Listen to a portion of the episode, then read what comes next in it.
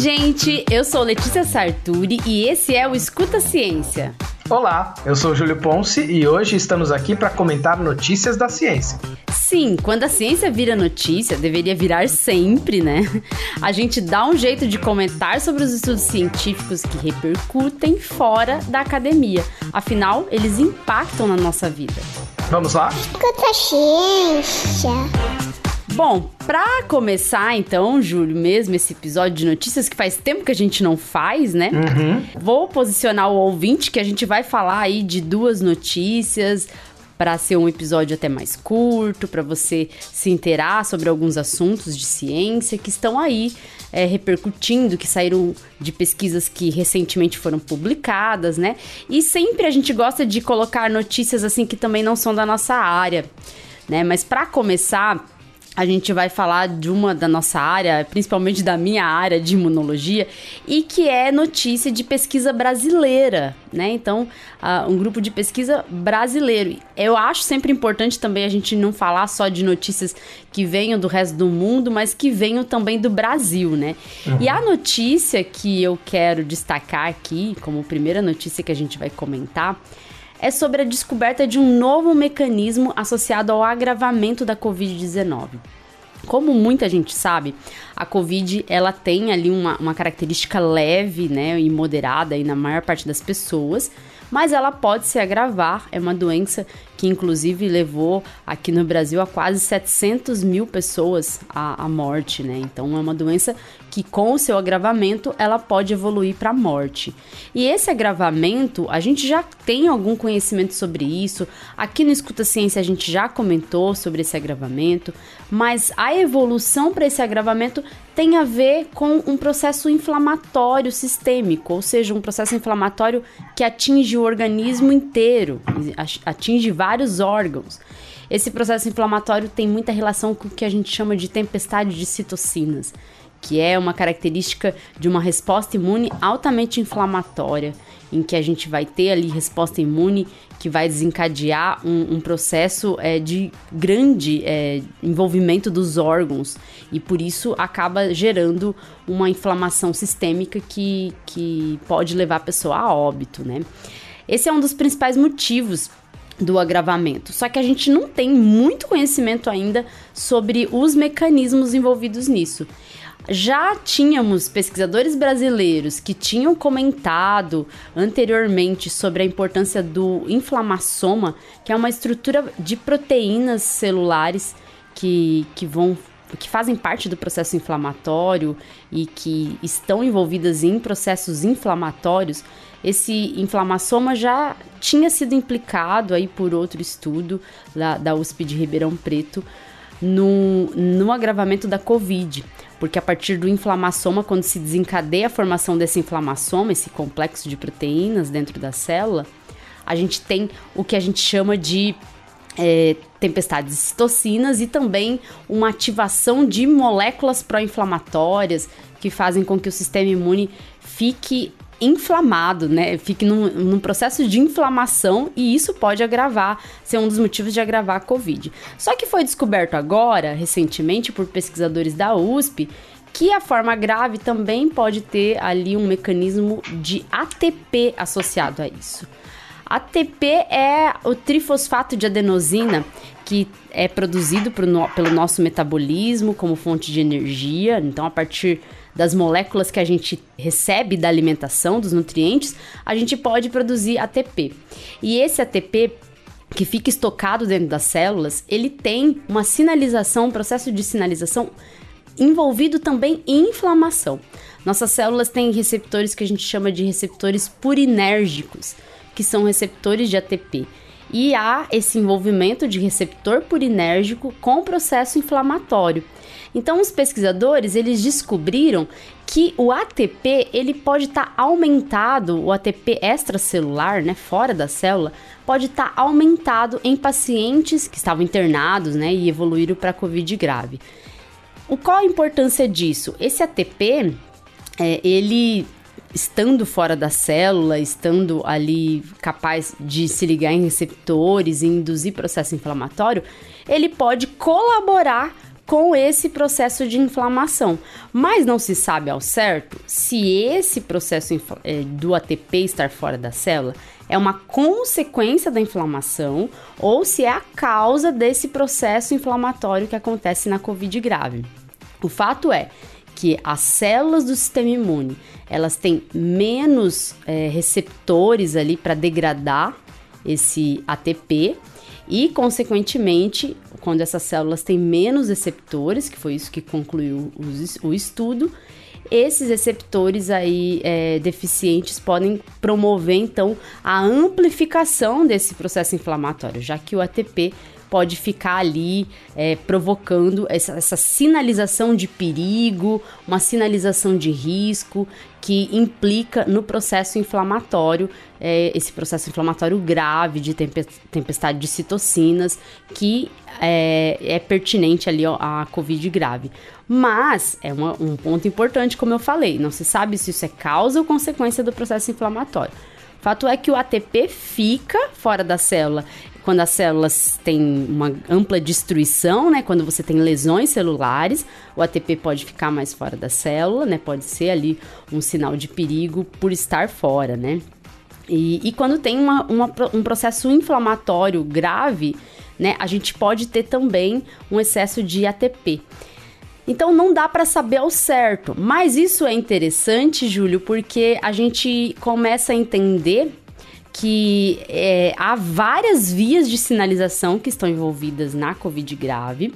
E, e, eu acho que é isso importante a gente posicionar o ouvinte, porque são, é, são mecanismos complexos mesmo, que eu tentei simplificar para todo mundo entender mas tem várias vias envolvidas e essas vias elas podem ser alvo, por exemplo, de fármacos.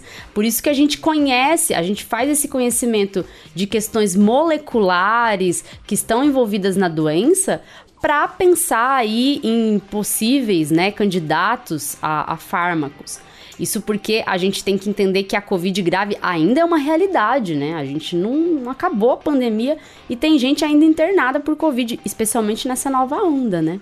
Uhum. Sempre muito importante a gente entender como as doenças funcionam, justamente porque a gente consegue, assim, prever como os pacientes vão se comportar, né? Dar o que a gente chama de prognóstico mas também encontrar formas de barrar essa progressão, né? Então a gente descobrindo o que pode causar esses problemas, como você bem falou, a gente pode tentar encontrar algum fármaco, alguma terapia, alguma forma e entender mais sobre esse vírus. Né? É importante que as pessoas também entendam que mesmo quando acabar né, se porventura a gente conseguir sair dessa é, questão sazonal né, da Covid é, retornar, como tem acontecido nesses últimos três anos, é, que o conhecimento desses é, processos pode servir para outras doenças que porventura tenham alguma similaridade, alguma relação aí até de, é, de desenvolvimento a partir do, do, do vírus da Covid-19. Né? Então, acho que demonstra bem, de forma muito clara, a importância de a gente continuar fazendo essas pesquisas. Sim. É, outra coisa importante, né, é que assim, esses pacientes que foram usados no estudo não eram vacinados. Uhum. Então, a, a, evolução da Covid grave, a gente sabe que antes da vacina, a gente não tinha imunidade nenhuma. E esse processo inflamatório, né, essa, essa ativação excessiva é, de respostas inflamatórias, era muito comum em várias pessoas, inclusive pessoas que não tinham comorbidade. Diante da vacinação, a gente teve uma redução disso. Então, não se sabe a implicação de, de, desse tipo de mecanismo em pessoas que estão vacinadas. Só que a gente tem pessoas que não estão ainda vacinadas e pessoas que não completaram o esquema de vacinação. Então, essa evolução da doença é, para uma Covid grave é, um, é importante ainda de ser estudada e pensar em possíveis alvos aí, né? É, é usar essas moléculas como alvos de fármacos.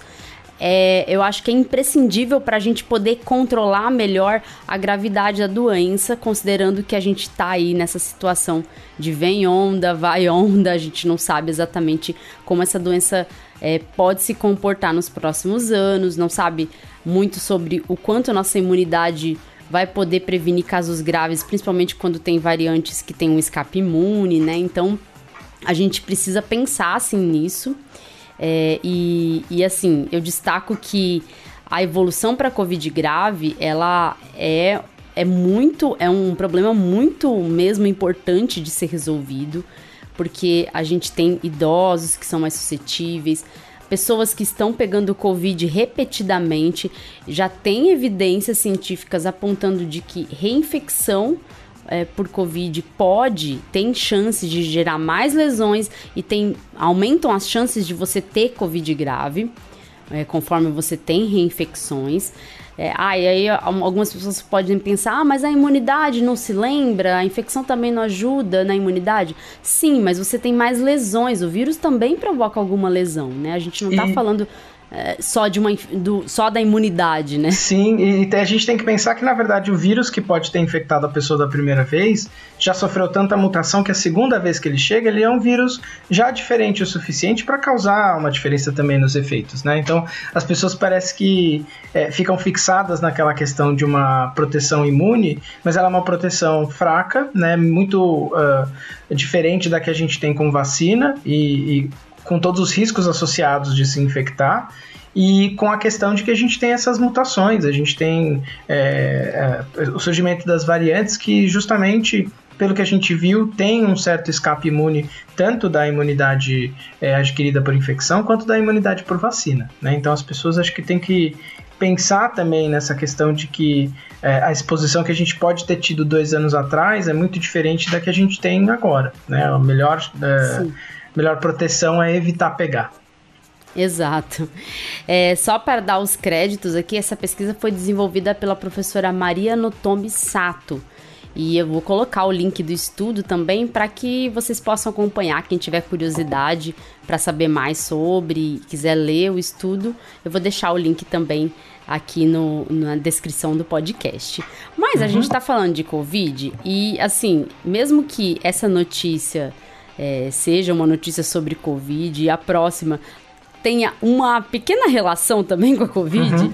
é, a gente vai sempre tocar nesse assunto porque, é como a gente acabou de falar, a pandemia não acabou e a gente tem que aprender muito bem a lidar com isso. O conhecimento sobre a doença melhorou muito nos últimos anos, mas a gente pode adquirir novos conhecimentos para controlar as ondas, para a gente ficar numa situação de controle sobre o vírus e não o vírus controlar a nossa vida. Nos uhum. primeiros anos a gente teve o vírus controlando a nossa vida. Basicamente foi isso.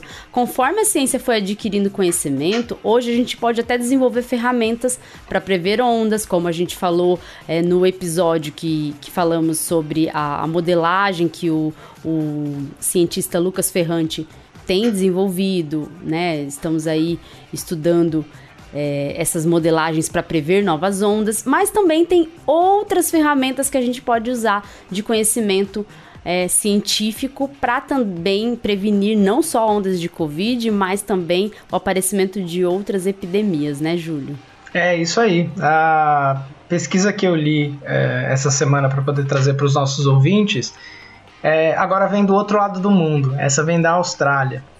E é interessante porque a gente tem bastante é, informação desses últimos anos, mas já anteriormente, é, da questão de doenças que saltam de animais para é, hospedeiros humanos, né? Então a gente até é, em alguns momentos dá nomes a diferentes gripes, é, aludindo aos animais que elas infectaram é, num primeiro momento, né? Então gripe aviária, gripe suína, justamente porque a gente sabe que tem esse risco de é, a gente tendo um animal que está infectado, esse vírus, em sendo capaz de infectar os seres humanos, pular de um organismo para o outro, às vezes com uma etapa intermediária, então às vezes não é direto é, mas causando, podendo causar o risco de a gente desenvolver é, é, uma doença associada a essa infecção.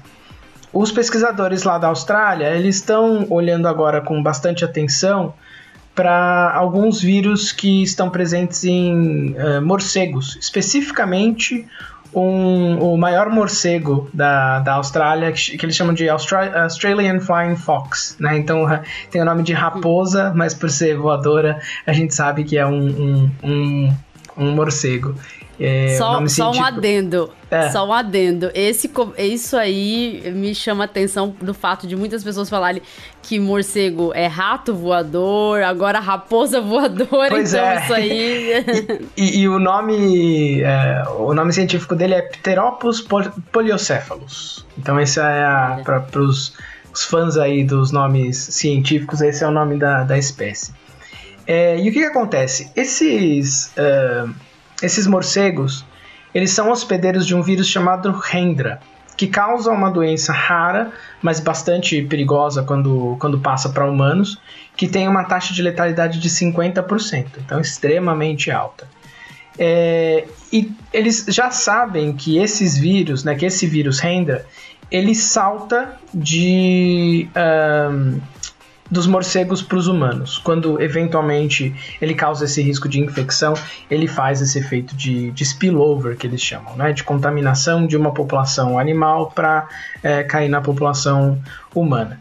O que, que acontece? A gente já sabe há bastante tempo que parte desse efeito de spillover, né, de um vírus que está num animal selvagem passar para os humanos, acontece por conta da destruição do habitat desse animal. Né? Então, o humano, é, aí na, na, no afã de fazer a hiperurbanização, de ocupar mais espaços, a gente sabe que a gente bateu 8 bilhões de habitantes aí essa semana, então existe é. essa demanda por ocupação, mas ela pode ser feita de forma responsável, sem destruir a natureza. Mas a gente sabe que quando a gente destrói esse habitat, a gente cria um contato do humano com esse animal selvagem. E aí é nesse contato, é um, um dos fatores né, que, que acontece é, existindo esse contato, pode ter o risco da infecção. O que eles fizeram, o que eles analisaram é o seguinte: eles é, já tinham percebido que quando tem, é, quando em, em um ano específico, os morcegos eles têm estresse nutricional, ou seja, eles têm uma uh, dificuldade de conseguir a alimentação adequada, é, costuma acontecer é, de no ano seguinte ter essa transmissão do, do vírus, né? Então parece seguir uma sequência muito bem determinada de que eles sofrem estresse nutricional, no ano seguinte é, acaba tendo contato com os humanos e esse contato com os humanos acaba passando o vírus. O que eles perceberam, e daí é interessante que esse trabalho ele faz a conexão também com um fenômeno global que a gente está muito preocupado e já foi assunto do Escuta a Ciência no passado, que é a questão das mudanças climáticas. Então eles perceberam que quando tem um evento El Ninho, né, que a gente já ouviu falar que acontece as mudanças é, de, de é, padrão de chuva, de padrão é, climático e afeta inclusive o Brasil. É, quando tem um El Ninho muito forte no Oceano Pacífico, a região da, da Austrália, ali mais a leste, ela fica com, com seca. Essa seca faz com que os animais tenham essa, esse déficit nutricional. Né? Então, é, acontece a seca, eles ficam com déficit nutricional, no uh, período seguinte eles acabam tendo contato com os humanos e acabam passando a doença. O interessante é que eles perceberam que isso vinha acontecendo com bastante frequência, então eles acompanharam esse tipo de fenômeno de 1996 até 2020 e daí eles perceberam que teve é, um ano que isso não aconteceu. Então, em 2018, teve um El Niño muito forte. Em 2019, teve uma seca muito forte na, na região leste da Austrália. E eles imaginavam, né, eles tinham a, o entendimento de que em 2020 deveria ter um pico de infecções. Né? São infecções geralmente autocontroladas, não se espalham muito, mas enfim, a gente tem que se preocupar porque elas podem virar uma situação fora do controle muito rápido.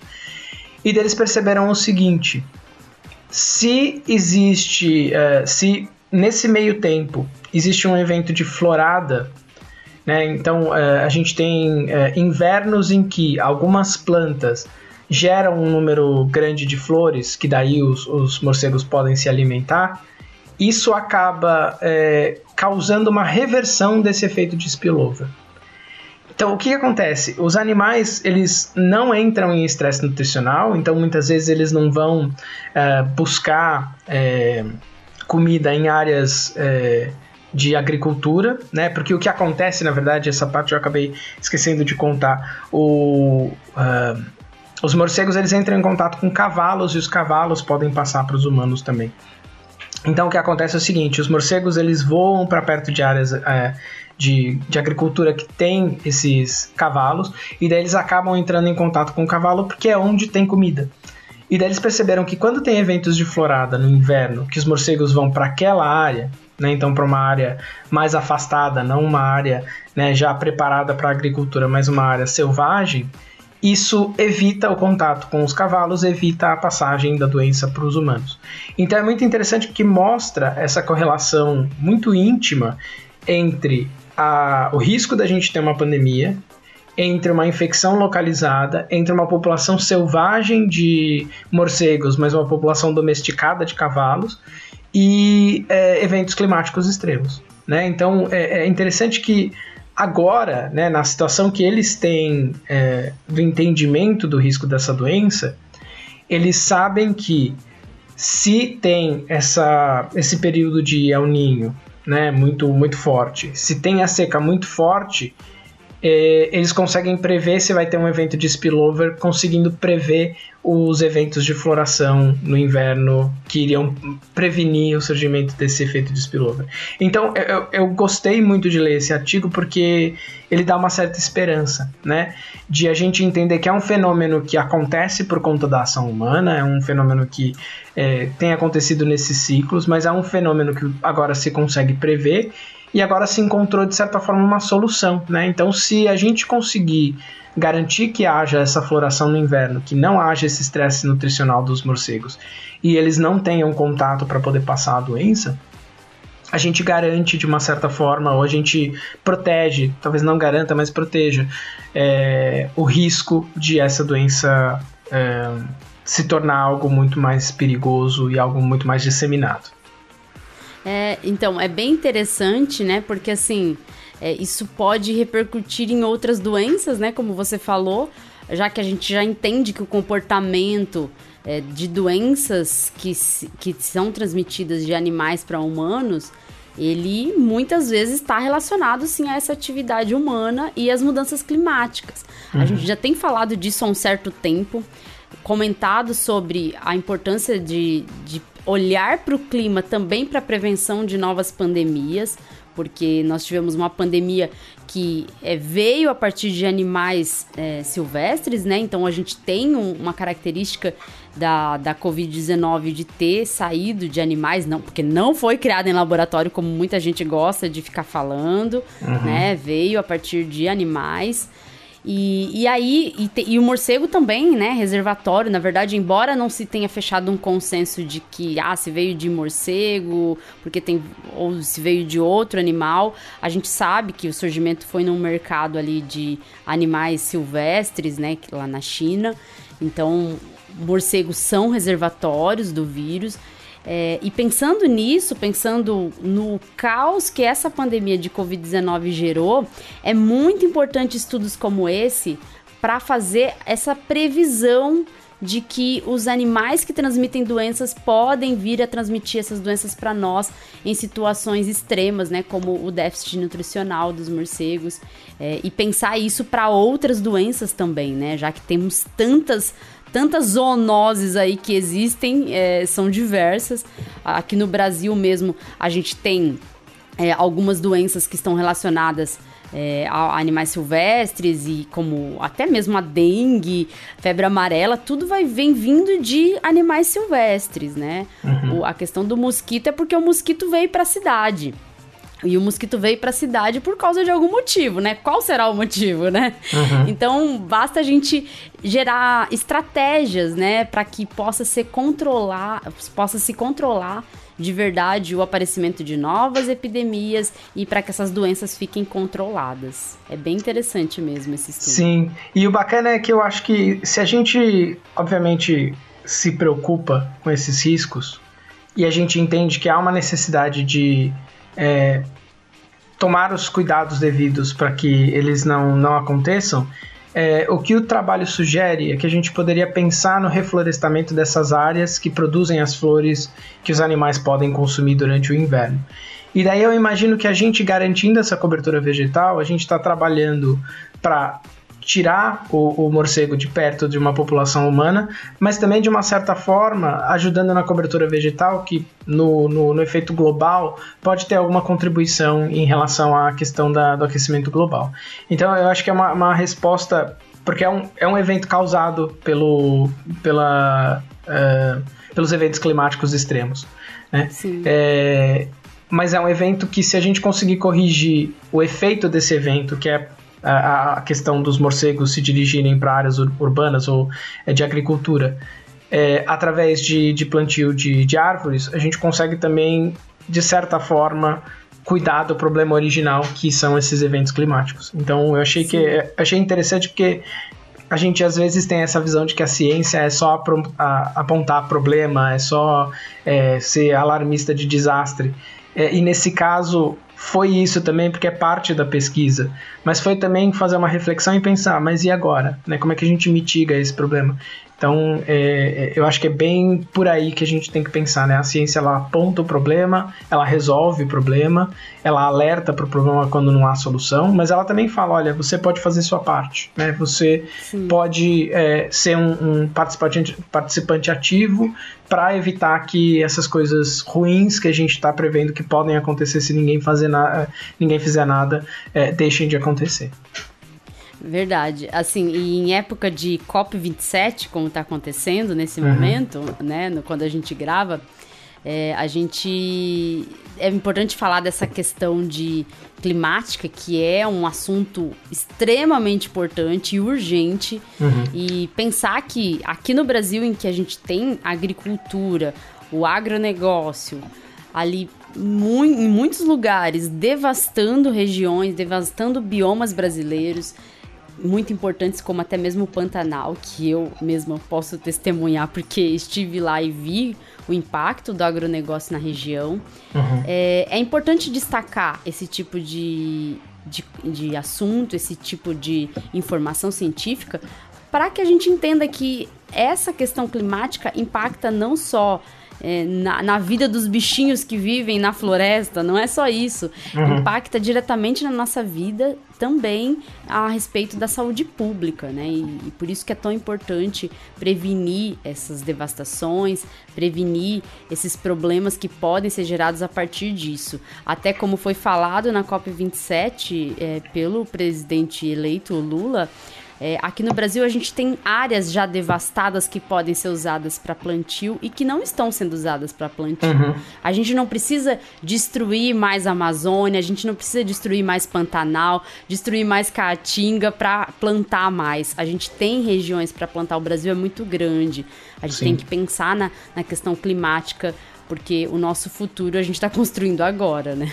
Com certeza. A gente tem, acho que agora um, um, momento crítico, porque acho que, como a gente tem alertado nos episódios que a gente fala desses eventos climáticos, é, a gente está chegando muito perto de um ponto de não, eh, não retorno, né? E uh, alguns até diriam que a gente já passou desse ponto, a questão é que existem diversos pontos ao longo do caminho. É, então, acho que é, é mesmo o momento da gente pensar nessa preocupação global com o clima, porque isso me faz refletir sobre como o Brasil pode ser importante, né? É, com a área que a gente tem, com a área verde que a gente tem, com a questão de a gente até conseguir se posicionar como um agronegócio sustentável. É, e a gente tem a possibilidade de fazer isso, né? Porque a gente tem um, um governo agora que não trata isso como um empecilho, né? Cuidar do meio ambiente, mas parece, pelo menos nas primeiras declarações, que vai tratar como uma prioridade. E eu acho que tem que ser isso se a gente quiser continuar ocupando esse planeta por mais tempo, né? Por algumas gerações ainda. É, é isso. É, a gente tem esperança aí que as coisas mudem nos próximos anos, porque a gente não vai ter mais um governo negacionista, né? Para é. a ciência a gente sofreu muito nesses anos em ver a situação que o Brasil esteve, mas a gente agora se enche de esperança, até porque a gente nem tem presidente atualmente, né?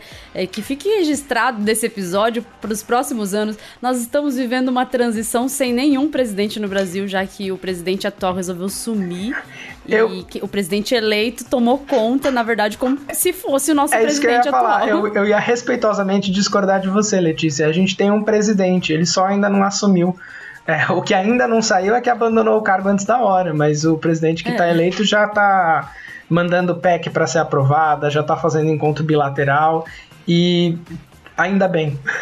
Eu acho que se a gente tivesse que esperar até janeiro para que alguma coisa mudasse, ia ser tempo demais. Então, parte de mim tá até aliviado que o, o atual decidiu não fazer, não que tivesse feito muita coisa útil, mas é, decidiu não ser figura para atrapalhar. Então, é, eu, eu reconheço que eu tenho vivido com alívio de acordar e não ter que pensar qual bobagem que foi falada hoje, porque felizmente está calado e que assim permaneça.